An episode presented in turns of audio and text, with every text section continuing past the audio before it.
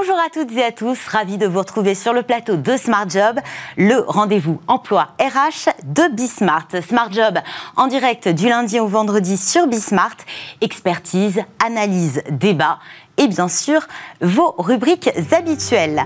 Bien dans son job, manager, soyez rebelle. La rébellion, ça a du bon. C'est ce que nous verrons avec mon invité dans quelques instants.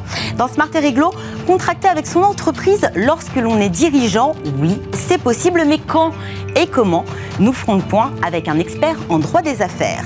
Dans le cercle des experts Smart Job, le congé paternité qui est depuis hier porté à 28 jours, dont 7 obligatoires. La mesure s'inscrit en faveur de l'égalité femmes-hommes, mais est-elle suffisamment ambitieuse. Nous parlerons aussi du bonus-malus pour limiter le recours abusif au contrat court, l'un des principaux volets de la réforme assurance chômage entrée en vigueur hier. L'actualité de la semaine commentée par nos experts. Ils me rejoindront en seconde partie d'émission. Et puis avant de nous quitter, comme tous les vendredis, le livre de Smart Job. Aujourd'hui un ouvrage à contre-courant de toute la littérature entrepreneuriale classique, puisqu'il nous invite à improviser. Son auteur viendra me rejoindre en toute fin d'émission. Mais pour commencer, vous le savez, c'est bien dans son job.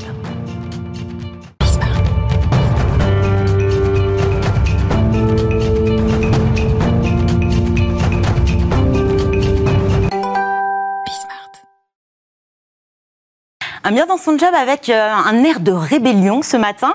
Bonjour Frédéric Rémillet. Bonjour. Vous êtes fondateur euh, d'Ethic Consulting, c'est un cabinet de conseil en innovation managériale. Vous avez également fondé ou cofondé euh, la formation Les, Les, Rebelles du Management, formation créée en 2019. C'est quoi un manager rebelle? Vous invitez les managers à se rebeller, rebeller. Oui, j'invite les managers à se rebeller et en fin de compte c'est lié à une date et une rencontre le 20 juin, le 20 juin 2010. Je ne sais pas si vous vous souvenez ce que vous faisiez le 20 juin 2010. Absolument pas. Absolument pas. Le 20 juin 2010, les joueurs d'équipe de France de football se sont rebellés se sont rebellés contre l'autorité. C'est la fameuse affaire de Naïsna. Et donc, à la suite de ça, je me suis dit, mais Comment se fait-il qu'avec... Euh, ils se rebellaient contre leur manager. Contre leur manager, euh, refus de jouer. Ça a été l'équipe euh, la plus célèbre à ce moment-là, sans avoir joué un match. Eh bien, on en a perdu trois. Eh bien, évidemment, on n'a jamais été champion du monde. Et donc, ce qui m'a intéressé, c'est de voir comment comment c'était possible qu'en fin de compte, une équipe de, joueurs extrêmement talentueux qui, aurait pu gagner la Coupe du Monde, en fin de compte, a été catastrophique. Et donc, ça m'a donné l'idée de, m'intéresser entre les parallèles entre le monde sportif, comment manager des sportifs de haut niveau, et comment manager les 3 millions de managers en France. Et donc à la suite de ça, j'ai écrit un premier livre sur euh, euh, comment donner du plaisir à manager, puis un deuxième, puis un troisième, et puis je me suis intéressé aux grands coachs sportifs, notamment à Pascal Duprat, qui est un entraîneur charismatique euh, et que j'ai suivi toute une saison, et Didier Deschamps a eu la gentillesse de faire la, préface de, mon bouquin. Après, j'ai suivi un autre entraîneur charismatique qui s'appelle Christophe Furios, qui a été champion de France avec le Castre Olympique de rugby et qui est maintenant l'entraîneur de, de l'UBB. Et on se rend compte que ces gens-là, ces managers hors du commun, euh, ces coachs hors du commun, ils se rebellent. Alors ils se rebellent pas pour refuser de s'entraîner, mais ils se rebellent pour remettre en cause le statu quo pour être meilleur. Et en fin de compte, que ce soit Didier Deschamps, que ce soit Pascal Duprat ou que ce soit Christophe Furios, ils ont un mantra qui les aide à se lever tous les matins. Être meilleur ne s'arrête jamais. Être meilleur ne s'arrête jamais. D'ailleurs, c'est la baseline de, la formation, de la formation que vous proposez. Euh, quelles sont vraiment les, qualités? Donc, ils remettent en cause le statu quo. Oui. Un manager rebelle, quelle qualité il a? Il est créatif? Alors, un manager rebelle, c'est en fin de compte un manager qui va être capable de répondre à trois questions et qui a trois qualités. La première question, c'est est-ce que vous avez atteint votre potentiel maximum? Généralement, on ne l'a jamais atteint, a bah, priori. Euh, quelquefois, j'ai eu des réponses oui, donc méfiez-vous. Et la deuxième question, c'est est-ce que vous avez envie de progresser? Alors, si vous bah, avez. J'espère aussi. non, mais tout dépend de la réponse à la première question. Et là, mais vous avez raison. En vrai, on a des réponses assez standards. La troisième question est plus compliquée et souvent j'ai des regards interloqués qui nécessitent une introspection qui est est-ce que vous avez une idée claire? Une idée claire de votre prochain palier de performance à atteindre et comment vous saurez que vous l'avez atteint. Voilà, je suis là, je vais aller là, mais je sais exactement quel est le point d'arrivée et je sais exactement comment je saurai que j'y suis arrivé. Et pour ça, dans le cadre du programme de Rebelle du Management, on aide les gens à répondre à surtout cette troisième question. Et être, se rebeller, c'est trois qualités. La première qualité, c'est la curiosité. Un manager rebelle, c'est quelqu'un qui est curieux. C'est quelqu'un qui, qui observe, qui, a soif d'apprendre. Exactement. Qui, qui, en fin de compte, euh, à garder euh, l'âme qu'on avait quand on, quand on était enfant. Rappelez-vous, quand on était enfant, on posait, on posait pardon, entre 100 et 150 questions par jour. Aujourd'hui, on en pose 4-5. Ça dépend des générations. Quelquefois, même, c'est pas des, des questions, des onomatopées. Donc ça, c'est le premier talent. La première talent, c'est la curiosité. Le deuxième talent, euh, c'est un talent qui est beaucoup mis à l'épreuve en ce moment. C'est euh, la nouveauté. La nouveauté, pour être très précis, c'est le confort avec l'inconfort comment on fait, comment on fait pour être confortable avec l'inconfort? C'est aussi apprendre à sortir de sa zone de confort. Absolument. Donc à se retrouver dans un petit déséquilibre et de s'y complaire en fait. Mais sur le papier, ça a l'air séduisant de dire je vais sortir ma zone de confort. Vous voyez, je suis là, imaginez, je, quitte le micro, je sors de ma zone de confort et je me mets là. Sur le papier, ça a l'air facile, mais dans, la vraie vie, c'est compliqué. C'est compliqué parce que c'est remettre en cause ses croyances, c'est accepter le feedback, le, retour des autres et se dire je suis pas, pas, le meilleur et je dois encore progresser. Donc, euh, et ça renvoie à quelque chose d'essentiel, c'est la gestion de son stress. Parce que quand on est dans l'inconfort, on est stressé. Et beaucoup de managers me disent, moi, je veux, euh, je veux me débarrasser du stress. C'est une bêtise sans nom. On ne peut pas se débarrasser du stress. Plus on grimpe dans la hiérarchie. Il faut l'apprivoiser. Exactement. Exactement. Le, stress, c'est comme un feu dans la main. Et comment faire que cette boule de feu, elle vous brûle pas et vous, vous puissiez la maîtriser. D'ailleurs, ça, peut être un moteur. Et il faut s'en servir pour justement. Euh, c'est un moteur, mais comme toujours, comme, comme un feu intérieur, faire attention qu'il ne vous brûle pas. Oui, qui paralyse aussi. Qui, paralyse, exactement. Ça, c'est le deuxième point. le troisième point, qui est très bien illustré sur, euh, par euh, Didier Deschamps, Pascal Duprat et Christophe Furios, c'est l'authenticité. L'authenticité, c'est être la même personne, euh, qu'il pleuve, qu'il neige, qu'il vente, du 1er janvier au 31 décembre. Et sur la partie managériale, c'est tordre le cou à une idée qui est de dire un manager authentique, c'est quelqu'un qui dit les choses et quelqu'un qui est courageux. Oui, mais c'est aussi un manager qui est vulnérable. C'est un manager qui est capable de pleurer, comme Christophe Urios, qui est un colosse de 150 euros, 150 kilos, pas 150 euros, pardon. aussi, peut-être.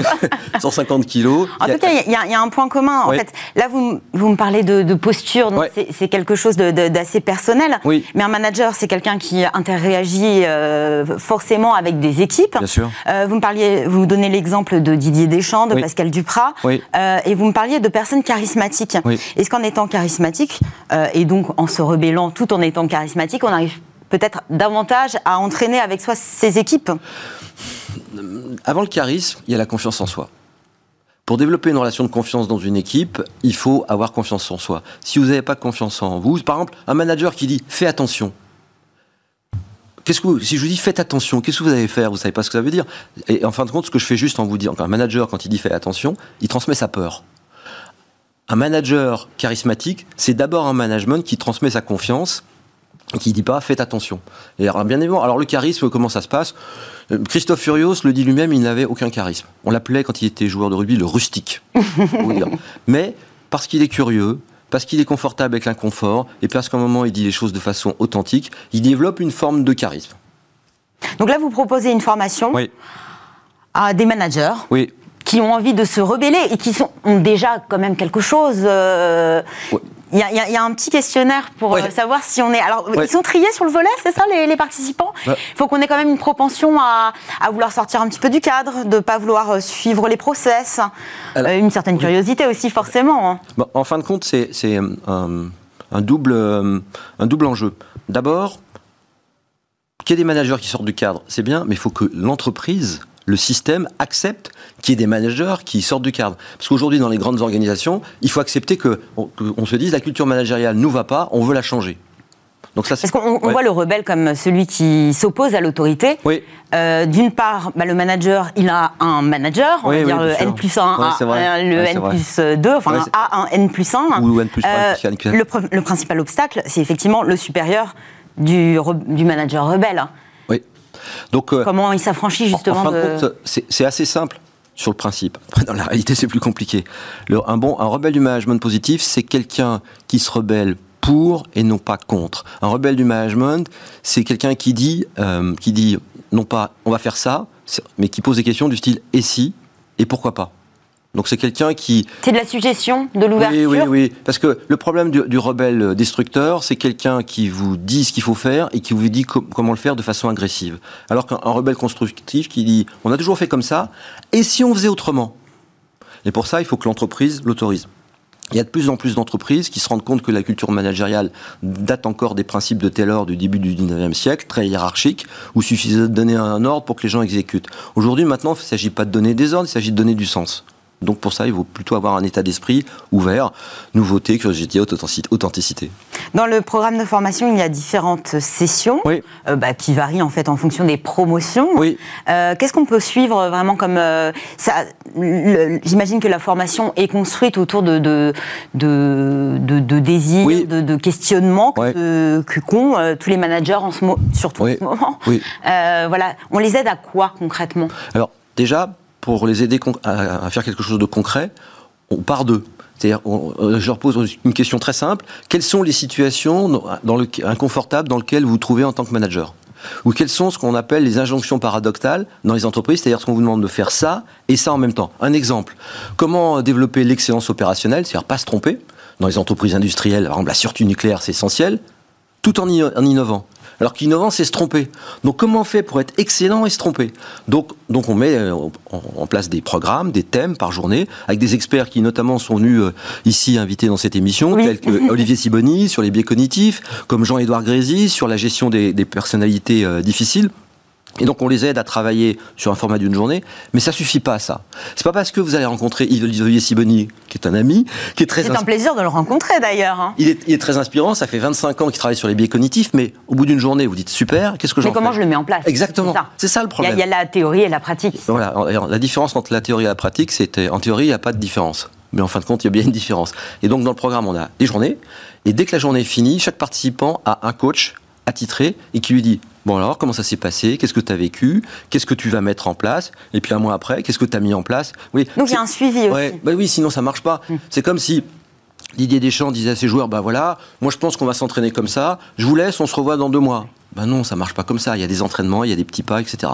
Ça, c'est le deuxième point, un coach. Puis un troisième point qui est essentiel, c'est-à-dire que vous avez, vous avez des notes, vous avez raison, c'est pratique d'avoir du, Word ou du PowerPoint, on se rend compte que les managers, ils n'ont pas une note comme vous, mais ils en ont, je suis sûr que sur votre bureau, vous en avez 172, et vous n'avez plus le temps de les lire. Donc nous, on leur propose plus, comme c'est le cas dans toutes les formations de PowerPoint ou de, Word, on leur propose ce qu'on est en train de faire, des vidéos, des playlists YouTube, parce qu'on a des, caméras, et on résume en trois minutes une intervention de deux heures. Alors c'est un parti pris, mais Aujourd'hui, euh, l'image a remplacé le texte. Les gens lisent de moins en moins. Le moteur de recherche le plus utilisé par aujourd'hui en France, c'est pas Google. Et la voix imprimée aussi. Peut-être bien sûr. Va... vous pouvez le réécouter. Mm. Donc voilà, c'est ça la, les petites. Alors vous avez des vidéos de 3 minutes, je vais vous laisser 30 secondes pour vous donner le conseil ultime pour encourager la rébellion. Le conseil ultime, c'est de répondre à mes trois questions. C'est est-ce que vous voulez progresser? Est-ce que vous avez atteint votre potentiel maximum? Est-ce que vous avez une idée claire du prochain palier de performance que vous avez atteint? Si c'est le cas, rejoignez-nous. Alors rejoignez-nous justement la prochaine promo, la numéro 5, euh, démarre le 14 octobre prochain. Est-ce qu'on peut encore s'inscrire? Oui, oui, oui, c'est en train de bien se remplir. Et, mais, euh, il y a encore un petit peu de place, il y a un peu, il y a un peu de place et vous rencontrerez Christophe Furios et qui nous parlera de être confortable avec l'inconfort. Euh, c'est plutôt pratique. Enfin, on a besoin de conseils en ce moment, hein. effectivement. donc, on s'inscrit aussi, je le, rappelle, sur le, site. internet d'Ethic Consulting. Absolument. Merci beaucoup Frédéric Rémillet, fondateur d'Eti Consulting et de la formation Les Rebelles du Management. Merci encore. Le rebelle, par définition, hors la loi, alors que nous allons mm, aborder maintenant cette euh, rubrique juridique, on va essayer de, voilà, de, revenir un petit peu dans le cadre. Une question aujourd'hui, quand et euh, comment un dirigeant peut-il signer des contrats d'affaires avec sa propre entreprise? Réponse tout de suite avec un expert, c'est Smart et Réglo. Smart et réglo autour des contrats d'affaires qui peuvent être établis entre le dirigeant et sa propre société. Bonjour Arnaud, de Villiers de l'Île-Adam. Bonjour. Euh, vous êtes juriste, expert en droit des affaires chez SVP Information Décisionnelle. C'est un service d'information et d'aide à la décision. Alors vous allez nous éclairer aujourd'hui contracter avec son entreprise lorsque l'on est dirigeant. Qu'est-ce que ça veut dire exactement? Je vous avoue que contracter, pour moi, il y a contrat on contracte avec une entreprise, donc on signe un contrat avec sa propre entreprise. Bah, en fait, donc dans l'immense majorité des cas, euh, le dirigeant va euh, signer des contrats avec des tiers, en fait. C'est-à-dire que, bon, en tant que dirigeant de la société, c'est lui qui la représente, et tout au long de la vie sociale, dans le cadre de l'activité de la société, dans le cadre du support de cette activité, il va signer des contrats avec des tiers. Mais de temps en temps, en fait, euh, il va être amené à signer des contrats non pas avec des tiers, mais avec lui-même. C'est-à-dire qu'il il est dirigeant de la société d'un côté et il va être en tant que personne physique le co-contractant de cette société. Je vous donne un exemple. Euh, par exemple, la société a besoin d'avoir un local et il se trouve que le dirigeant est propriétaire à titre personnel d'un local. Eh bien, on va mettre en place une convention entre la société et le euh, dirigeant personne physique. Et donc, du coup, le bail va être signé entre les deux. Donc, en fait, le dirigeant se retrouve un petit peu des Justement, sur le point de vue de la signature, il va signer deux fois? Absolument, il va signer deux fois, mais en fait, il signe pas deux fois à titre personnel, il signe une fois à titre personnel en tant que bailleur, par exemple, puisqu'on a pris cet exemple-là, et de l'autre côté, il va signer en tant que représentant de la société, qui est une Donc on aura personne. à la fin du contrat le bailleur avec la signature du dirigeant, le représentant de la société avec la même signature. Absolument, tout à fait, exactement. On se retrouve dans des situations qui sont un peu paradoxales et qui donc du coup sont, euh, enfin méritent véritablement un, contrôle parce que c'est vrai que bon, bah, ça peut être des situations qui génèrent des abus, puisque le dirigeant est des deux côtés de la barrière, et donc du coup, il peut être tenté de s'avantager, de C'est en cela qu'ils sont particuliers, donc ça nécessite une surveillance, j'imagine Exactement, c'est-à-dire que vous avez tout un process qui est euh, mis en place dans les sociétés. Alors ça va dépendre de la société, c'est-à-dire que ça dépend de la structure sociale. Vous avez des process qui sont différents. Euh, dans les SA, par exemple, les sociétés anonymes, vous allez avoir un process qui est un process a priori, c'est-à-dire que en fait, la convention ne va même pas pouvoir être signée, enfin devra être signée après que le contrôle ait eu lieu, c'est-à-dire que c'est un contrôle qui est fait à la fois par le conseil d'administration et par l'Assemblée générale, qui va venir euh, regarder euh, la convention, les conditions dans lesquelles elle est signée, etc. Systématiquement un contrôle en interne. Exactement, c'est un contrôle en interne de la société qui se fait soit a priori c'est-à-dire avant la signature de la convention, soit a posteriori, parce que par exemple dans les SARL ou dans les SAS, c'est un contrôle qui se fait une fois que la convention a été signée, c'est-à-dire que bon, le, contrat a été signé, quel qu'il soit, et puis l'Assemblée générale va intervenir généralement au moment de l'Assemblée générale ordinaire annuelle pour analyser ces conventions et regarder les conditions dans lesquelles elles ont été signées, et puis on va les valider ou on ne va pas les valider parce que parfois elles ne sont pas validées. Qu'est-ce qui se passe en cas d'invalidation? Alors, ce qui se passe, c'est que la convention en tant que telle ne va pas euh, être nulle pour autant. Simplement, si jamais elle a des conditions, elle a pardon, des conséquences négatives pour la société, eh bien, on pourra engager la responsabilité du dirigeant pour que tout simplement il répare le préjudice qu'il a causé à la société du fait de la signature de cette convention-là, en fait. Est-ce qu'il y a des conventions qui sont totalement interdites? Absolument. Il y, a, il y a des conventions qu'on ne peut jamais signer, qu'un dirigeant ne pourra jamais signer avec euh, la société dans laquelle justement il est mandataire social. C'est le cas par exemple des emprunts, c'est-à-dire qu'un dirigeant ne peut jamais signer un emprunt avec la société dans laquelle il est dirigeant. Quand je dis ne peut jamais signer un emprunt, c'est-à-dire qu'il ne peut jamais se faire prêter, de l'argent par sa propre société. C'est absolument impossible. Euh, c'est le cas aussi pour tout ce qui est euh, ce qui relève des, cautions et, l'aval d'obligations de, de, euh, que pourrait avoir le dirigeant vis-à-vis de tiers. Il ne pourra pas demander à la société d'être caution d'un de ses engagements vis-à-vis d'un tiers. Ça, c'est complètement interdit. Il faut préciser également que le périmètre est quand même très large puisque ça concerne tous les dirigeants. Donc évidemment les dirigeants exécutifs, entre guillemets, c'est-à-dire euh, les présidents, directeurs généraux, les gérants, etc. Mais ça touche aussi tous les administrateurs, les euh, membres de conseil de surveillance, et ça va même encore plus loin, puisque tous les ascendants et les descendants de euh, dirigeants ne pourront jamais signer ce genre de convention avec la société en question. Vous parliez d'emprunt, mais euh, aussi le cas du compte courant associé.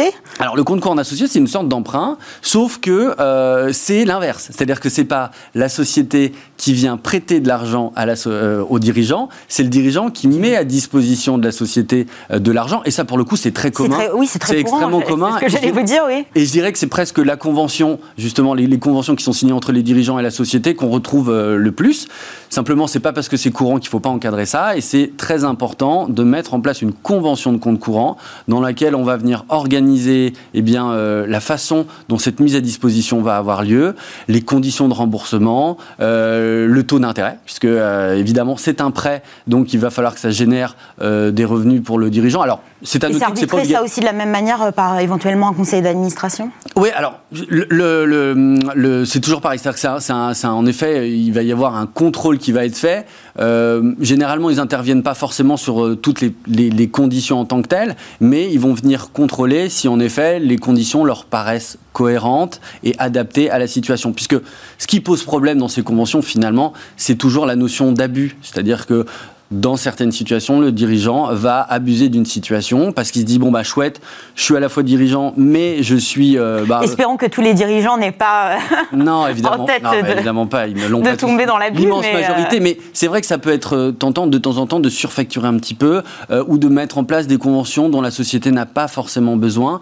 donc il faut faire attention parce que elles sont contrôlées en interne et puis ça peut même dégénérer euh, sur des risques pénaux de temps en temps si euh, la situation est caractérisée. Ça peut être constitutif d'un abus de bien social. Mais si on n'est pas dans le, dans, le cas d'une grosse structure et qu'il n'y a pas d'associé, pas de conseil d'administration, comment on peut éviter justement les détournements de fonds, euh, les abus de biens sociaux? Bah, peu importe la taille. C'est-à-dire que ces conventions qui sont signées entre le dirigeant et sa société devront toujours donner lieu à un contrôle si elles rentrent justement dans le cadre des, conventions qui doivent être contrôlées. C'est-à-dire que, par exemple, toutes les conventions qui sont considérées comme des conventions courantes et qui sont euh, euh, signées dans des conditions dites normales ne passeront pas par les fourches codines du contrôle. Mais si jamais on sort un petit peu euh, de, je dirais, de, des conventions courantes et qu'on est dans quelque chose d'un petit peu plus original, d'un petit peu moins récurrent justement, là, il faudra passer par le contrôle euh, interne de ce qu'on appelle la procédure des conventions réglementées. Et ça, c'est pas une question de taille de société qu'on soit deux dans la société, qu'on soit 3000,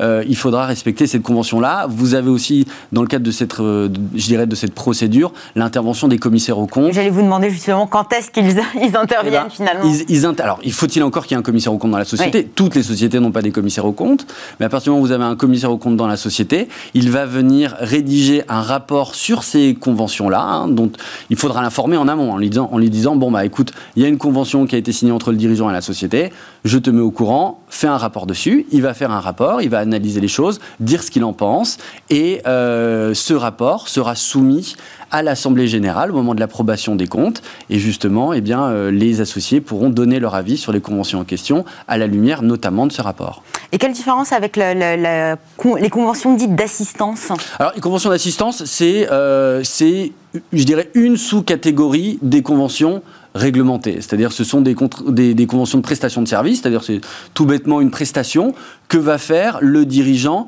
au bénéfice de la société. C'est-à-dire que par exemple, il est, euh, en plus d'être dirigeant d'une société, le, dirigeant est euh, designer. Voilà, à titre personnel, à côté de ça. Euh, et donc du coup, il, a une, il, est, entrepreneur individuel en tant que designer. Eh bien, si jamais il y a un besoin pour la société d'avoir un designer, eh bien, il va pouvoir mettre en place une convention entre la société et lui-même, une prestation de service de design. Donc, euh, pour le coup, c'est de la prestation de service. La seule spécificité, c'est qu'elle n'est pas signée avec un tiers, elle est signée avec lui-même. Et c'est pour ça qu'il faudra euh, qu'elle soit euh, contrôlée Après, le on, on signe forcément une, convention d'assistance où, globalement, on, voilà, on fait ça et on ne se fait pas rémunérer?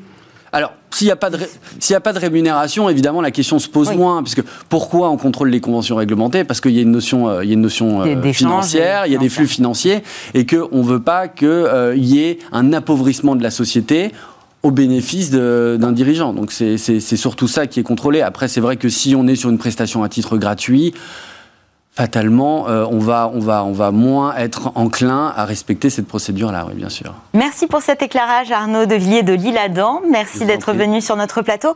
Vous êtes, je le rappelle, juriste, expert en droit des affaires chez SVP, Information décisionnelle. Alors, ce n'est pas vous qui allez me dire le contraire, euh, Arnaud. En entreprise, il y a des limites à ne pas dépasser. Hein. C'est le cas notamment lors de la pause café, lorsque l'on s'égare à parler politique, un sujet épineux sur lequel s'est penchée Sybille Aoudjan. On la retrouve tout de suite pour la pause café. Euh, la pause café avec Sybille Aoudjan. Alors là, on va vraiment parler de la pause café et d'une discussion qu'on peut avoir, euh, voilà, lorsque euh, on partage un expresso, un thé, que sais-je. bah voilà, on parle de son week-end et je ne sais pas pourquoi. On part sur un autre sujet et des fois c'est un sujet un petit peu plus sérieux euh, et on peut éventuellement parler politique, sujet euh, glissant, tabou, j'ai envie de dire.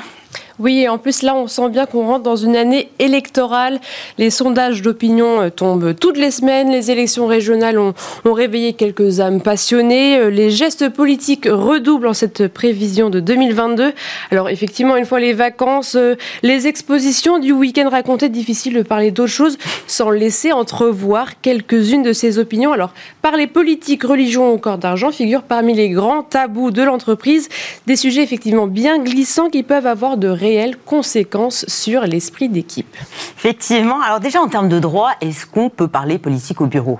Alors un employeur ne peut pas interdire à un salarié, quel que soit son statut dans l'entreprise, de s'exprimer librement sur des questions politiques. Côté employeur, la loi du 4 août 1982 dispose que licencier un employé à cause de sa position politique peut être considéré comme une atteinte à la liberté d'expression et entraîne une amende qui peut aller jusqu'à 45 000 euros et une peine pouvant aller jusqu'à 3 ans de prison. Cela est vu comme une discrimination. En revanche, une chose est interdite côté de l'employé, le prosélytisme.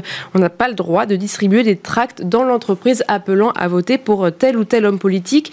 Et par ailleurs, depuis la loi du travail 2016, le principe de neutralité peut s'imposer dans les locaux. Il est possible que soit inscrit dans le règlement intérieur l'interdiction de manifester ses convictions politiques auprès de ses clients. Et dernière chose, ce n'est pas parler politique, mais parler politique peut vous y emmener. L'insulte est interdite. L'abus du droit à la liberté de l'expression au travail peut constituer une faute grave et donc aboutir au licenciement du salarié. Certains propos peuvent être considérés comme abusifs et par exemple, les publications qui portent atteinte à l'image de l'entreprise sur les réseaux sociaux ou encore atteinte à la dignité des personnes sont susceptibles de vous faire licencier. Bon, alors euh, globalement, oui, on peut en parler. Euh, certains osent, d'autres pas du tout. Bon, globalement, c'est vrai que quand on parle de, sujets euh, notamment sociétaux, on peut lire en travers une certaine tendance politique. Mais alors, est-ce que voilà, est-ce qu'on se risque quand même à essayer de parler politique sans parler d'abstention? Est-ce que tu as voté ou pas voté? Non, c'est pas forcément la question. Mais est-ce qu'on va vraiment oser? Voilà, c'est dangereux, mais c'est possible. Il faut juste être conscient que, comme dans un repas de famille, la situation peut s'envenimer assez rapidement et cela ne mènera pas forcément aux meilleures conditions de travail.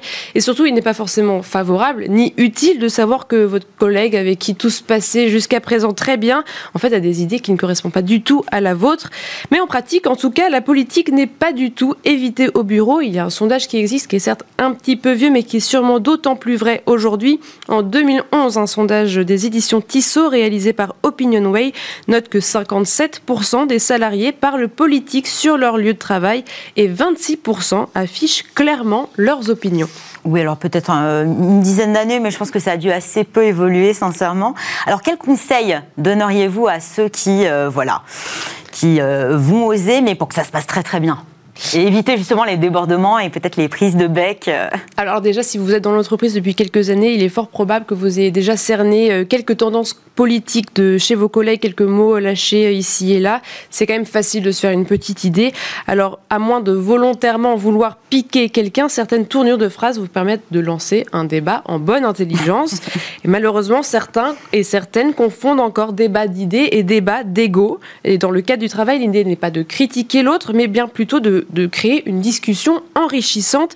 Alors présentez vos arguments, mais n'essayez pas de convaincre. Et le sondage dont je vous parlais tout à l'heure note aussi que 60% des personnes sondées déclarent que les discussions politiques au travail n'ont aucune influence sur leur propre opinion. Et enfin, la meilleure façon de tirer profit de ces conversations, qu'elles soient politiques ou non, c'est quand même de poser des questions, essayer de comprendre son collègue, ce qui pourra en fait être un atout pour vous. Et attention en revanche à ne pas créer des groupes d'opinion communes, cela peut s'avérer assez délétère pour la vie d'entreprise. Donc finalement, créer le débat, ça peut être bénéfique, même pour l'esprit d'équipe. Oui, voilà, créer un débat en fait au sein de l'entreprise peut être très bénéfique, stimuler la réflexion, présenter des arguments, euh, voire apprendre à s'exprimer en public. Tout ça sont des atouts indéniables pour un salarié. Et puis dans le cadre de l'évolution en entreprise, cela peut être intéressant avoir des débats sur euh, la vie du groupe, la vision du groupe. Voilà, savoir bien dialoguer avec ses, ses collègues devient alors plus que nécessaire et ça peut aussi particulièrement fédérer les équipes.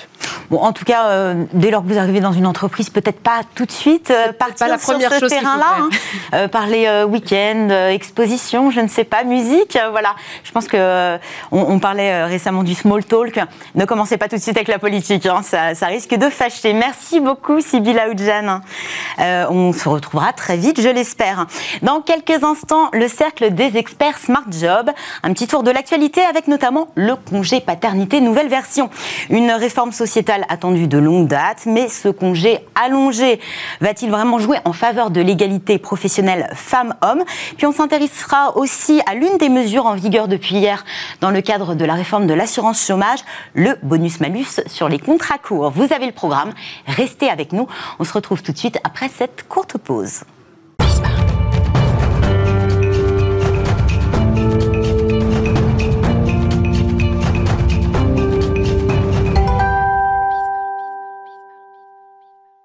Retour sur le plateau de Smart Job pour son cercle des experts, le cercle du vendredi.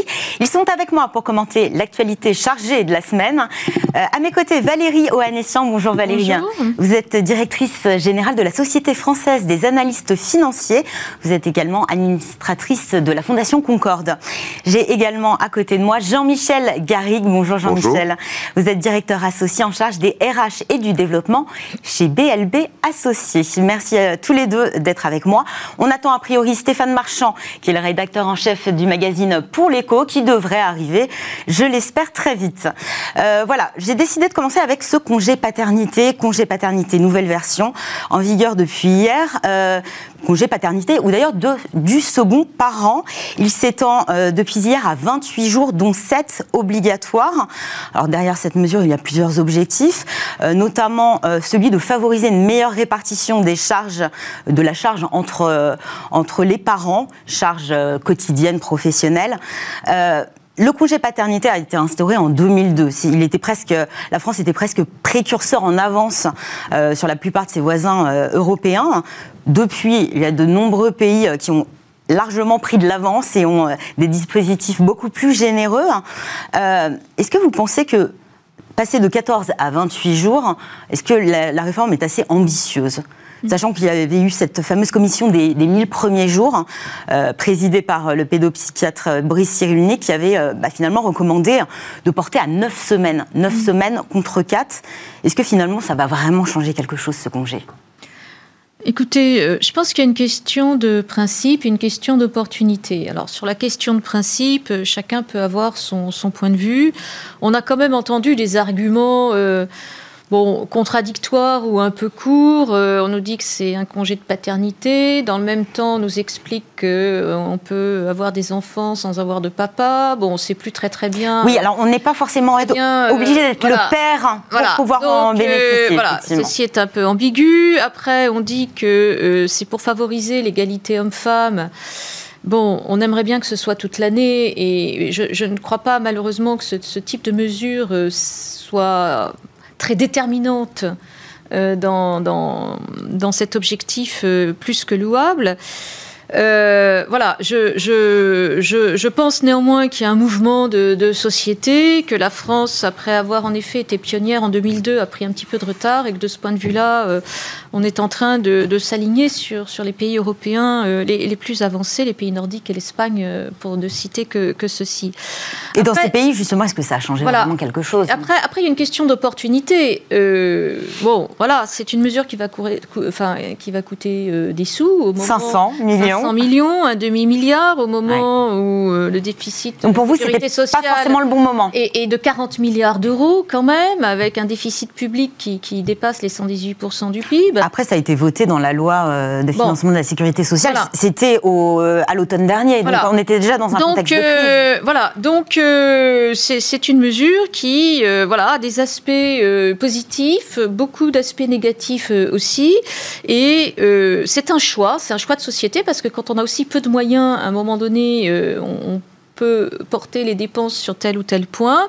Il y a euh, évidemment beaucoup d'autres sujets euh, qui euh, sont laissés à l'abandon. On pense notamment à ce qui, relève de l'accompagnement des parents d'enfants handicapés, des choses comme ça, extrêmement aussi difficiles, douloureuses. Voilà, c'est un choix de société, ça a été voté. le principe est, en soi louable. Je pense que la mise en application pratique n'est pas très simple du point de vue de l'entreprise et que le moment n'est peut-être pas en effet euh, le mieux choisi. Mais y a-t-il un moment euh, idéal pour ce genre de choix? Je ne sais pas. C'est la que- C'est c'est une grande question. C'est la question que je vous pose, Jean-Michel Garrigue.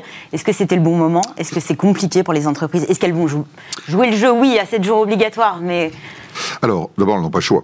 Euh, Voilà. entre- euh, est-ce que c'est la nouveauté Ce sont ces 7 jours obligatoires. Elles vont être obligées de, de jouer le jeu. Vous avez raison de souligner en plus que le congé dit de paternité en fait concerne également évidemment les couples homoparentaux, euh, d'où le mouvement d'ailleurs visant à changer le nom du congé de paternité, je crois. J'ai lu second ça parent. pour de second parent ou de coparentalité euh, de manière à s'adapter effectivement à, à- à l'évolution des mœurs. Euh, ce congé a une particularité euh, finalement assez, euh, assez rare, c'est que d'habitude, les congés, le congé de maternité, euh, le congé de maladie ou de tout ce qu'on veut, est lié à euh, un problème ou la survenance d'un fait physique chez la personne euh, qui euh, subit ce, ce, congé. La femme qui accouche, euh, le salarié qui est malade ou qui a eu un accident, ou ce qu'on veut. Euh, là, c'est un congé en fait qui concerne euh, euh, quelqu'un qui est, l'accueil. Voilà, qui est en fait le partenaire de la de, de, la mère qui a qui a accouché et ce congé, en plus, vous le savez, peut être pris de façon fractionnée, euh, avec d'ailleurs des modalités compliquées selon. Compliqué, oui. Euh, Il y a le congé de naissance de 3 jours, auquel on rajoute bah, les 4 jours du congé paternité. Après, le reste 21 jours qui peut être fractionné en deux parties de 5 jours minimum. Et, et, et les modalités et les modalités de fractionnement sont différentes selon, par exemple, pour les naissances multiples, euh, les, le fractionnement. De jours. Et puis euh, les, les, modalités de fractionnement du congé sont différentes. Alors, donc, ça va être une complexité supplémentaire pour les entreprises, mais moi, je, trouve que euh, c'est plutôt, c'est plutôt une bonne chose. On va de toute façon de plus en plus dans l'entreprise vers euh, l'octroi de congés qui ne concerneront pas la santé physique ou morale de la personne qui prend le congé. Ça existe euh, déjà hein, pour les décès. Exactement. Euh... Donc il y a, euh, mais je, je n'ai pas dit que ça n'existait pas. Je oui. dis simplement que la tendance va s'accroître. Oui. On parle des salariés aidants aussi de on, plus en plus. C'est ça que je voulais en venir. Les salariés aidants, toutes les futures lois sur la dépendance, l'accompagnement des salariés Donc, il va y avoir une augmentation pour les entreprises euh, des congés qui ne concernent pas la santé physique ou morale du collaborateur. Et ça, c'est un point important parce que euh, il va falloir en tenir compte. On ne connaît pas encore les modalités qui seront adoptées euh, lors des, des, futures lois sur justement l'accompagnement des aidants, de la, euh, notamment pour la dépendance qui est un sujet majeur des, des, des années qui viennent, mais l'entreprise va devoir s'adapter et elle va devoir euh, mettre en œuvre euh, et participer ainsi euh, socialement euh, à, au développement de ces congés. Moi, je voudrais oui, juste Valérie. intervenir sur un point, puisque on a parlé beaucoup de, de l'entreprise et des salariés. Mm. Je rappelle qu'il y a quand même, euh, pour moi, un, un, un, sujet qui concerne les professions indépendantes, euh, libérales, qui, elles, sont complètement exclues de ce genre de dispositif, créant ainsi euh, un déséquilibre quand même, à un moment où le, le, contrat de travail, on y reviendra peut-être après, salarié, j'allais dire classique, est, est, quand même en régression, et on nous explique que la euh, ce sont des modalités de travail différentes et on ne compte plus aujourd'hui euh, le nombre d'auto-entrepreneurs et, de professions, euh, je parlais libérales, mais aussi les commerçants, les artisans, etc. Donc, bon, moi, je trouve qu'il euh, y a quelque chose d'un peu gênant dans cette disparité. Je trouve qu'il y a aussi quelque chose d'un peu gênant, alors qu'on a quand même des congés payés parmi les plus généreux, des RTT encore une fois, pour les salariés euh, qui ont la chance d'en avoir, euh, assez généreux aussi. Je, je, je, et, et, on sait aussi qu'on est le pays euh, où on travaille le moins. Donc, à un moment donné, je me dis à quel moment va-t-on pouvoir travailler? Mais euh, voilà, je, pose la question avec un peu de provocation, mais je pense que euh, malgré tout, c'est une vraie question. Stéphane Marchand, vous nous avez rejoint. Bonjour Stéphane, Bonjour. rédacteur en chef du magazine pour l'écho. Vous allez pouvoir rebondir hein, sur ce que vient de dire Valérie Oanessian. Euh, ça vous pose aussi question Alors, par rapport à quand allons-nous travailler Est-ce qu'on doit... Parce que, en fait, euh, 7 pères sur 10 prennent leur congé paternité, en tout cas sur l'ancienne version. Euh, souvent, l'un des arguments qui était mis en avant, c'était la question de la rémunération, puisque la partie euh, euh, hors congé de naissance est indemnisée par la sécurité sociale. Donc certains euh, voilà, accusent, quasiment tous, hein, une perte de salaire, c'était ce souci-là. Est-ce que pour vous, ça va vraiment changer quelque chose finalement qu'on passe à 28 jours, puisque finalement ce sera toujours indemnisé par la sécurité sociale? Alors, pour rebondir sur. Euh, D'abord, merci pour votre accueil. Pour rebondir sur ce que disait Valérie Wanessian, effectivement, euh, bon, une fois de plus, on, est confronté à l'énorme disparité de traitement entre les salariés et ceux qui ne sont pas salariés, qui sont libéraux, auto-entrepreneurs. Enfin, il y, a, il y, a mille façons d'être d'être indépendant. Effectivement, à eux, on ne réserve pas grand-chose, même si, reconnaissons que dans les détails, on voit de temps en temps poindre un certain nombre de droits pour ces gens-là aussi. Mais c'est vrai qu'il faut mieux pas trop comparer parce que sinon on n'en finit pas. Ensuite, au sein du salariat, est-ce que c'est une bonne idée? Vous faites allusion à la perte de salaire qui, euh, si on n'en a que 7 sur 10 qui prenaient leur congé, jusque-là. D'abord, c'était Et puis pas, pas, si for- mal. et pas forcément en totalité Oui, d'ailleurs. Euh, c'était en particulier effectivement pour ne pas perdre en salaire. Oui. Et les indemnités journalières peuvent aller de 7 euros au minimum selon la sécurité sociale jusqu'à 89 euros. Euh, il y a des accords de branche possibles euh, dans certaines professions qui font que dans certaines branches j'ai l'impression que les gens ont- c'est du congé payé complet quoi quasiment. Donc il y a une, nouvelle disparité. Mais enfin si on entre dans ces détails techniques on- on rate l'essentiel. Je pense que le message envoyé par tout ça c'est un message de la société qui dit que les pères et les mères, euh, les, les coparents euh, doivent être traités de la même façon. Et derrière tout ça, il y a la vieille. euh, vous savez, il y a une règle qui veut que les femmes payent cher la pénalité de maternité. Les femmes payent cher en salaire le fait d'avoir euh, la maternité à, à assumer. Plus fin professionnelle, frein dans la carrière, hein, pour- notamment au moment de la reprise. Alors on va pas dire que le congé de paternité est une sorte de revanche contre les hommes, mais disons que c'est probablement une partie de l'arsenal pour rééquilibrer. C'est un premier pas, en tout cas, pour possible Moi, je ne suis pas soit- d'accord du tout là-dessus. J'aurais préféré qu'il y ait euh, une plus grande vigilance, une plus grande sévérité pour ne pas pénaliser les femmes par rapport à leur congé de maternité. Ça, oui. de gommer la différence. Parce en- que en- là, on va euh, vers la partie la plus facile. On essaye de mettre, entre guillemets, des, des- si je puis m'exprimer ainsi, des handicaps, au lieu d'enlever ceux euh, qui sont en effet et qui existent pour les femmes qui sont. Vous avez le sentiment qu'on va pénaliser les, mais hommes non, mais- en leur imposant je, 7 je- jours de je ne sais pas si on va pénaliser les, les hommes, mais en tout cas, on ne va pas changer le regard sur euh, le- la maternité et le congé de maternité. Donc, euh, ça ne changera rien pour les femmes et ça euh, va, voilà, peut-être. Ça change pour les pères. Ça va changer pour les pères. Bon, avec l'idée, pour moi, que, qui suis sans doute un peu libérale, qui a là aussi une obligation. Bon, je serais plutôt favorable à ce qu'il y ait un droit ouvert et qu'il relève à la liberté de chacun euh, d'utiliser ou, ou de ne pas utiliser. Là, je pense qu'on se donne bonne confiance. Je dirais pas à peu de frais parce que ça va coûter cher, comme nous l'avons dit, mais euh, on se donne bonne conscience avec une mesure euh, qui ne va pas résoudre le problème de l'égalité euh, homme-femme et euh, notamment dans, dans la progression des femmes et éventuellement dans la discrimination euh, à l'embauche. Qu'est-ce qu'il faudrait faire justement pour peut-être euh, en- enlever ce frein sur, sur les femmes? Ça, euh, c'est- un sujet plus, plus difficile, mais je crois qu'aujourd'hui, euh, il y a une seule façon de faire, c'est d'admettre que c'est un phénomène naturel et euh, d'anticiper dans la gestion des ressources humaines le fait que euh, des jeunes femmes qui entrent dans une entreprise vont à un moment donné ou à un autre euh, passer par ce, ce moment qui est un- l'un des plus beaux qu'on puisse avoir dans, dans, dans, dans sa vie et que au lieu d'être un problème, c'est un sujet à régler en management, en ressources humaines et ça s'anticipe puisque parle de- il y, a- il y a aussi la gestion des On parle de, ressources humaines, mais certaines entreprises n'ont pas attendu la, la société et une réforme pour euh, allouer davantage de jours à, à leurs salariés. Bien sûr. Par exemple, on va avoir 5 semaines chez Ikea, euh, 14 chez Kering. Euh, Il y a aussi ce Parental Act qui a été lancé euh, à l'automne 2019 par des start-upers. Euh, Aujourd'hui, on a 400 entreprises qui ont signé ce pacte. Est-ce que finalement l'entreprise n'est pas précurseur en la matière? Alors, moi je crois, enfin je, suis d'un naturel optimiste, je pense que ce mouvement est assez irréversible. Euh, C'est-à-dire que la protection euh, alors euh, euh, de, la santé, la santé physique et santé morale, Euh, la protection de l'égalité des chances, la réduction des inégalités, des discriminations.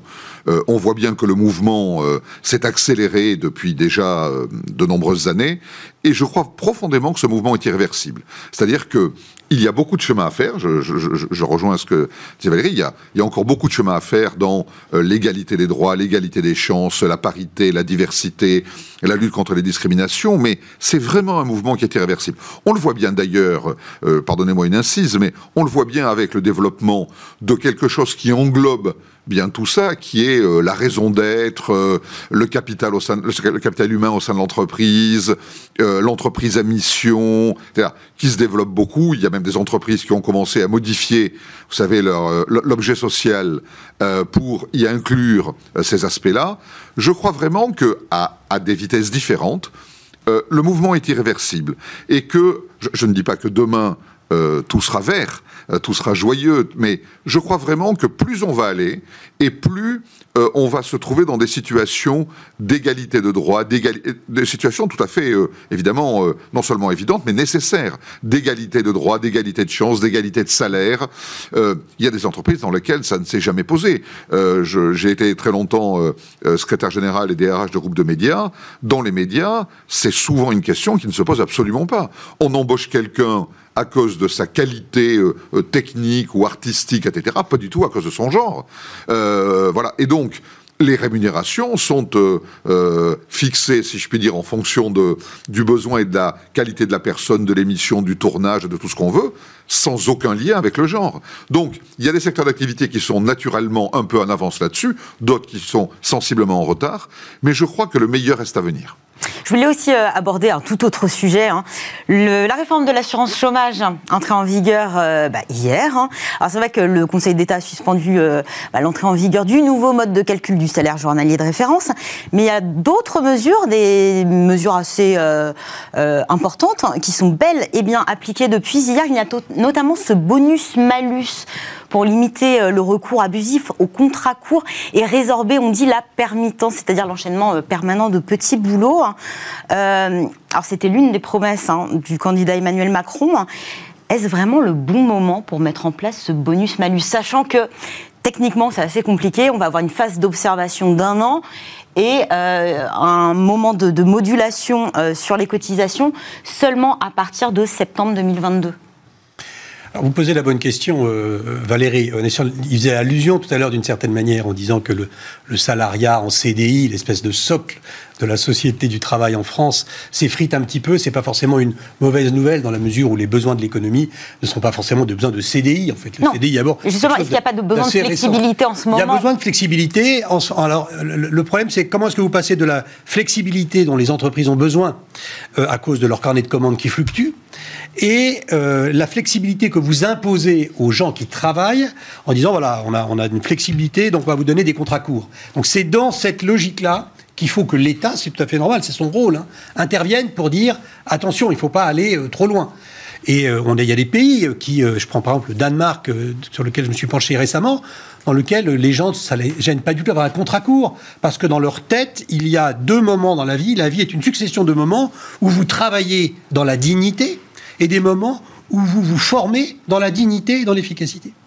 En France, Après, le- on est malheureusement dans un système où soit vous travaillez dans la dignité du CDI, soit vous êtes dans l'indignité. On parle même du Graal quand on parle du CDI, Voilà. parce qu'il donne aussi l'accès au logement. C'est- de, de la psychologie collective très très profonde dont il faut à mon avis sortir, mais vous ne pouvez en sortir que si vous installez un système dans lequel quand les gens ne travaillent pas, ils ont le sentiment de progresser quand même. Et, euh, et ça, bah, c'est pas simple. Et le, le système de formation français est très largement déficient, tout en étant extrêmement coûteux. Et la question est là, voilà. Sinon, si on avait un système de formation intelligent pour les chômeurs ou pour les gens qui n'ont pas de travail, le problème des contrats courts ne se poserait pas. Au contraire, à la limite, un contrat court, moi dans mon journal, j'embauche des gens en contrat court, ils sont très contents parce que ça participe à leur formation à un moment donné et ils, ils ne se plaindraient jamais. Mais si vous imposez le contrat court, à ce moment-là, Et le contrat court, c'est aussi une opportunité dans certains secteurs où qui- ça n'a absolument rien à voir avec la formation, mais de multiplier les expériences aussi. hein. Ah bah bien sûr, bien sûr. Bien sûr. Et puis vous avez des, des- des- vous avez des secteurs entiers qui ne fonctionnent qu'en contrat court. Voilà. Justement, ce, ce moi, ouais. bonus-malus ne va pas être appliqué. Alors déjà, euh, il faut que le- les sociétés euh, euh, aient au moins 11 salariés. Il y a des secteurs qui sont mis de côté parce que euh, touchés par la crise. Finalement, pourquoi parler de ce bonus-malus si finalement ça va concerner à peine 10% des sociétés? Écoutez, je ne sais pas, mais je pense que c'est une très mauvaise mesure. Euh, un rappel quand même, toute société qui abuse doit être sanctionnée. Le principe, il est clair, il y a un droit, donc des sociétés qui contournent le droit et qui abusent doivent être sanctionnées. Il n'y a pas de doute là-dessus, et on sait quand même qu'il y a... Mais là, embaucher en contrat Voilà. court, on y a le droit, on Non, a le droit encore. voilà. Donc, non, mais je, je préfère quand même dire que euh, la- ma critique de la mesure ne justifie pas la jungle, euh, au sens où euh, l'entreprise aurait le droit de faire tout et n'importe quoi avec ses, ses employés. C'est pas du tout le, le, le, sentiment euh, euh, que je voudrais euh, partager. En revanche, je pense que cette, mesure, elle est mauvaise parce que elle amplifie, elle accentue ce qui est le mal français du marché de l'emploi, c'est-à-dire la rigidité. Donc, où on veut développer l'emploi, ou on ne veut pas développer l'emploi. Parce qu'en fait, la nature du contrat a peu d'importance dès lors qu'on trouve du travail facilement et qu'on euh, on, trouve à, euh, j'allais dire, à, être employé et, à gagner sa vie correctement. Qu'est-ce qui ça augmente aussi le coût du travail. alors, non seulement ça augmente le coût du travail, mais qu'est-ce qui se passe aujourd'hui? Les agences d'intérim se frottent les mains. Je lisais quelques papiers avant de venir. Euh, si le CDD euh, devient encore plus compliqué à, à employer, parce que, bon, quand on a déjà soi-même euh, dirigé une entreprise ou recruté, on sait que le CDD est déjà extrêmement encadré et que euh, on n'en fait pas n'importe quoi. Donc s'il y a des abus, c'est que en effet la règle déjà qui, existe ne doit pas être très bien respectée. Sanctionnable, euh, assurément. Mais aujourd'hui, euh, on déplace euh, la, flexibilité vers des, formes genre intérim. Alors les agences sont ravies, elles l'ont dit, etc. Et puis, on, va engorger ce marché du travail en empêchant les entreprises, en empêchant, en tout cas en, contrariant l'emploi par des, des, contrats courts, alors que c'est parfois totalement nécessaire. Donc je, trouve que c'est une mauvaise mesure dont je ne vois pas très très bien le bénéfice, ni pour l'entreprise, ni pour la personne qui est au travail ou qui cherche du travail. Nous sommes très en retard. Jean-Michel Garrigue, je vous accorde 10 secondes. Eh bien, vous, vous concluez. Juste pour vous dire que je pense que le gouvernement, en fait, est en, euh, un peu entre deux chaises. Euh, quand on voit le nombre de secteurs d'activité qui étaient concernés par cette mesure il y a encore quelques mois, euh, on voit dans le décret de fin juin qu'il y a à peine une dizaine de secteurs dont les deux tiers sont exclus temporairement à cause des conséquences sanitaires. Et je rejoins Toff et Valérie en disant que, enfin, moi, dans le secteur du spectacle, par exemple, ou de la presse que j'ai pratiqué pendant très longtemps, euh, la jurisprudence se chargeait de sanctionner euh, allègrement les employeurs qui euh, avaient exagéré en accumulant des contrats déterminés pendant des saisons radio ou télé successives ou, ou dans la presse. Et, et donc je ne vois pas très bien ce que ça vient apporter en plus. Merci à tous les trois. Merci de m'avoir accompagné sur ce débat d'actualité. Valérie Ohanessian, directrice générale de la Société française des analystes financiers et également administratrice de la Fondation Concorde. Stéphane Marchand, rédacteur en chef du magazine Pour l'écho.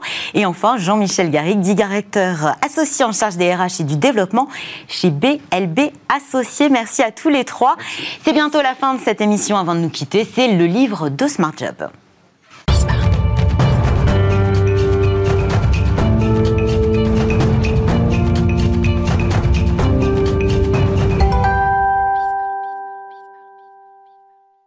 Livre de Smart Job et aujourd'hui nous allons improviser. Oui, oui, oui. Bonjour Aniel Cornel. Bonjour Fanny. Vous êtes fondateur du cabinet de conseil Venturecraft Studio. Exact. Vous êtes également l'auteur de Naviguer à vue vers la start-up improvisée paru aux éditions des Mines. Euh, comment est né ce livre? Vous, avez une expérience très riche euh, de conseil en, entreprise. Vous, avez euh, analysé euh, finalement la raison qui explique pourquoi telle ou telle entreprise va vers le succès ou non? Tout à fait. Fanny, ce livre remonte à une quête personnelle que j'ai commencée il y a cinq ans. Après une carrière en tant qu'entrepreneur et aussi en tant qu'investisseur professionnel, venture capitalist, je me suis posé les questions suivantes pourquoi, dans autant de cas, il y avait eu des échecs, malgré les bons efforts euh, et l'intelligence euh, de tout le monde? Et pourquoi, quand il y avait des succès, et heureusement il y en avait quelques-uns, est-ce qu'ils paraissaient aléatoires Donc je voulais répondre à, ces deux questions. Et pour y répondre, je suis allé interviewer, faire des recherches sur des, entrepreneurs, sur des investisseurs, mais j'ai élargi le champ de, de ma quête et j'ai aussi interviewé et euh, étudié des maîtres artisans. Euh. Oui, en fait, vous avez euh, transcendé les domaines. voilà, il n'y a pas uniquement le, domaine entrepreneurial. Vous abordez surtout les domaines artistiques. Exactement, Et- les métiers d'art. Les métiers d'art, euh, pour vous, dans les métiers d'art, on est plus prompt à improviser, et ce serait ça la clé? Ça serait ça la clé. Et c'est une Parce que dans votre constat, vous, euh, ce que vous nous dites, c'est que finalement, on a beau avoir un beau business plan, d'avoir tout calculé, on n'en arrive pas forcément là où on voulait aller. C'est nécessaire, mais ce n'est pas suffisant. La planification, l'expérimentation basée sur des hypothèses, ce sont des choses nécessaires. Je les ai pratiquées euh, maintes fois en tant qu'entrepreneur et investisseur. Mais ça ne garantit pas le succès. Alors, ce- qu'est-ce qui manque? Ce qui manque, c'est cette approche plus artistique, moins scientifique à l'innovation. Et dans mon livre, les lecteurs verront qu'il y a trois compétences clés que je, présente, euh, qui sont tous sous- sous-tendus par euh, l'improvisation habile. Il y a le bricolage, Donc on va bricoler, c'est-à-dire qu'on on utilise, euh, on, on fait ça un peu à sa sauce, ou on va utiliser des, des choses qui ont déjà fonctionné, qu'on va... Non, pas forcément. C'est pas ça. C'est surtout qu'on va utiliser les actifs, les talents, les relations, les ressources que nous avons sous la main pour essayer progressivement de, de trouver des nouveautés euh, ou des, des solutions à des problèmes. Ça ne sera pas basé sur des, des hypothèses, mais plutôt une recherche euh, en temps réel On tâtonne un peu. Exactement, on tâtonne. Et ce tâtonnement peut se passer à travers le bricolage, comme à travers ce que j'appelle l'errance intentionnelle. Alors qu'est-ce que c'est l'errance intentionnelle? L'errance intentionnelle, c'est l'exploration, en fait. C'est d'aller sur des, des marchés, par exemple, qu'on ne connaît pas, et essayer d'en tirer des leçons qu'on peut colporter vers le marché. Il y a une forme de curiosité derrière. Forcément, forcément. Il faut être euh, curieux pour réussir dans l'innovation et dans Et l'entrepreneuriat. le dernier point Le Donc on a le bricolage, l'errance. Et, et la conversation. Et la conversation. Comme actuellement, vous et moi, nous sommes engagés dans un échange improvisé. Nous n'avons pas préparé les questions à l'avance, ni les réponses.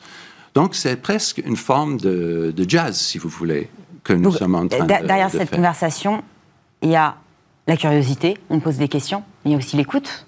Ah, L'écoute active est extrêmement important, comme je souligne dans mon livre. Pour être habile à la conversation, il faut savoir écouter, il faut aussi savoir observer avant de parler. Vous parlez justement de, ce musicien de jazz. Dans le jazz, on a plus cette propension effectivement à improviser. Euh, Est-ce qu'on doit justement s'inspirer du musicien de jazz? Absolument, il faut s'inspirer des musiciens de jazz. Dans mon livre d'ailleurs, je parle de Django Reinhardt, le, fameux euh, guitariste, euh, et qui, est probablement le guitariste le plus connu pour son improvisation. Mais en plus des musiciens, il y a aussi des, comédiens, par exemple, qui, improvisent. Et surtout, je voudrais souligner le fait que, que ce soit des musiciens ou des, comédiens ou des navigateurs, ils travaillent intentionnellement à améliorer leurs compétences en improvisation.